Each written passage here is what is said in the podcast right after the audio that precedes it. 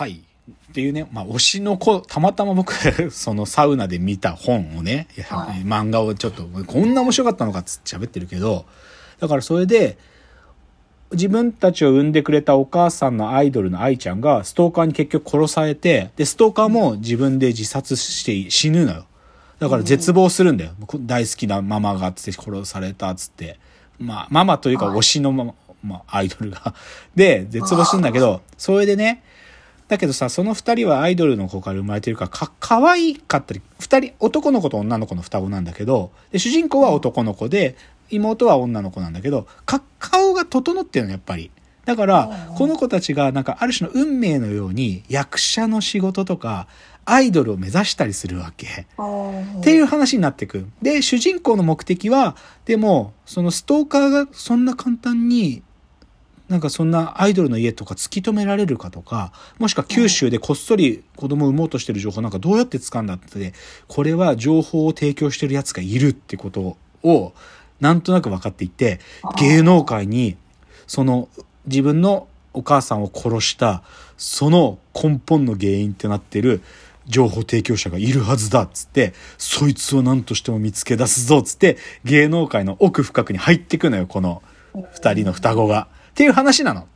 だから全体像はこんな感じなの。だから、入り口は転生ものだったんだけど、なんか、どっちかというとサスペンスっぽくなってきて、だけどね、これだけじゃないんですよ、この話は。その、双子の子が、とか、もしくは元々のアイドルの愛ちゃんが、芸能界ってものの、なんていうのかな、いろんなトピックスに触ってくのね。例えば、愛ちゃんの給料が、えー私こんなにいろいろ出てるのに二十何万しか給料もらえない。これじゃ子供たちにいい生活できないじゃないとか言ったりするのよ。でも、うんアイドルの給料の実態とかがそこで語られるのよ。アイドルって、結局、衣装代とかも天引きされたりとか、複数人のグループだったら、みんなで割るだけだから、20 100万超えなんていないんだって、アイドルで。だからそういうアイドルの給料の話とかね。あとその双子が成長してって、映画にキャスティングされたりするんだけど、映画のキャスティングってどういう理屈で行われてるかとかもわかるのよ。なんか、看板役者と、えっ、と、実力派役者と、あとは新人役者っていうのがいて、新人役者っていうのは、この中から一人でも売れてくれりゃいいっていう業界全体の投資なんだとかね。とか、まあ、ドラマのキャスティングの話とか、あとは恋愛リアリティショーの話とか出てくるんだよ。その双子の片方があることがきっかけで恋愛リアリティショーに出ることになるんだけどさ、で、どういう奴らが恋愛リアリティショーにキャスティングされて出てるかとかね、どういう番組作りになってるかとか、もし、あとね、やばいのはね、まあこれ日本では問題になっちゃったけどさ、恋愛リアリティショーって世界中で恋愛リアリティショーの出演者でもうね、50人以上自殺してんだって。完全にメンタルやられるんだって。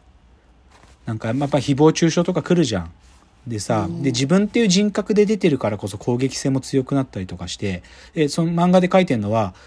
もし実際に自殺まで行っちゃってるのが50人だとすると、その10倍以上を多分心にダメージを負ってる奴らはいるだろうっつって、だからそういう恋愛リアリティショーのやばい部分とかね。あとは2.5次元っていう 2.5次元に主人公が舞台で出たりするんだけど、その2.5次元っていう舞台の作られ方ね。その、ま、漫画原作があった時に、どれくらい改変されて、その原作から2.5次元が作られてて、その時に元々の漫画原作者となんか起こるハレーションとかね。で、でその脚本の書き直しとか、そういうこと、で、でも2.5次元のプロたちが持ってるノウハウとかが、こういうことがあるからこういうことをやってるんだとかね、すごい、その、要は、その裏側なんつうの、うん業界の、なんていうかな、案内書にもなってんのよ。業界を知るための、なんていうかな、うん、なんか、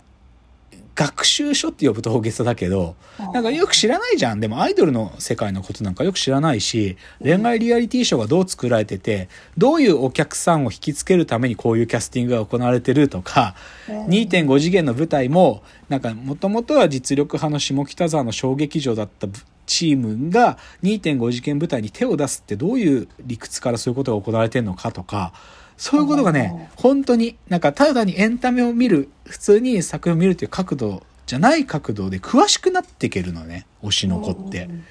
これ、超面白い。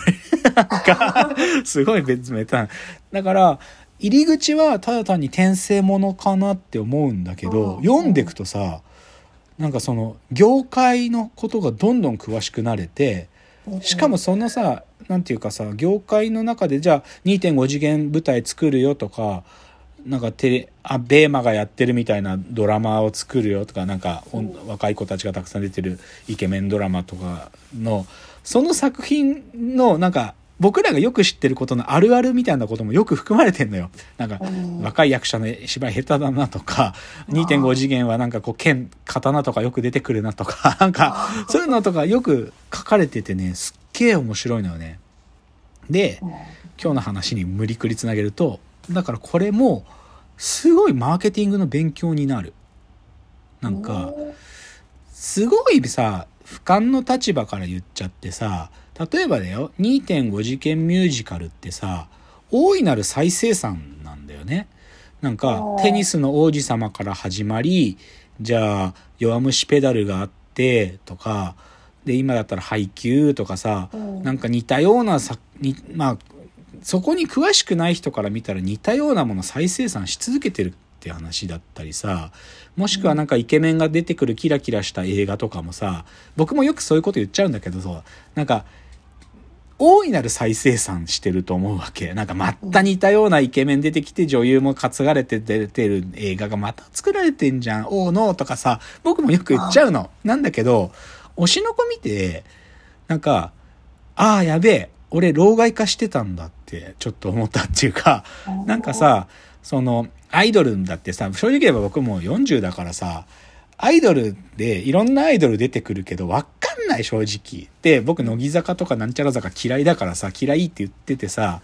でまた似たようなアイドル出てきやがってもうわかんねえよとか言っちゃうんだけどさ、でも、なんか、それ、あくまでもちょっと一歩引いた視点でさ、そうやって腐してるんだけど、でも、あこの子20万円しかもらってないのかもとか、もしくは地下アイドルで、この子多分10万ももらえてないのかもとか、なんかそういうふうの考えると、なんか大いなる再生産しか行われてないのかなって思うアイドルの世界もさ、なんか違って見えてくるっつうか、なんか、拾うべきヒントあるのかもって思ったの。なんかこの推しの子読んでて。恋愛リアリティショーも同じでさ、いや、どっちかっていうとこれ社会問題の側面含むけど、そんなにメンタルにダメージ与えてるのか、ってのと、でも、推しの子のすごいところは、そのメンタルにダメージを受けた若い、若い子の、若い出演者たちが反撃するっていうのもあったりするのよ。ちょっとその世の中に反撃するっていう。しかもそれがすごく今っぽいのね、反撃の仕方が。だから、そういう、なんつうかな、一歩引いた立場から、その、ただ単に反復してるっていう、なんか再生産されて、またこんなじようなもん作って、マジこいつらクリエイティブのなんか意識も低すぎるだろうってなんか言い続けてた僕が、ただ単に老害だったのかもなって思わされる。うんうん。なんか本当にじじいが、なんか、よ冷や水浴びせてただけなのかもなとか思って。で、で、これは、でも、今日のマーケティングって話にするとさ、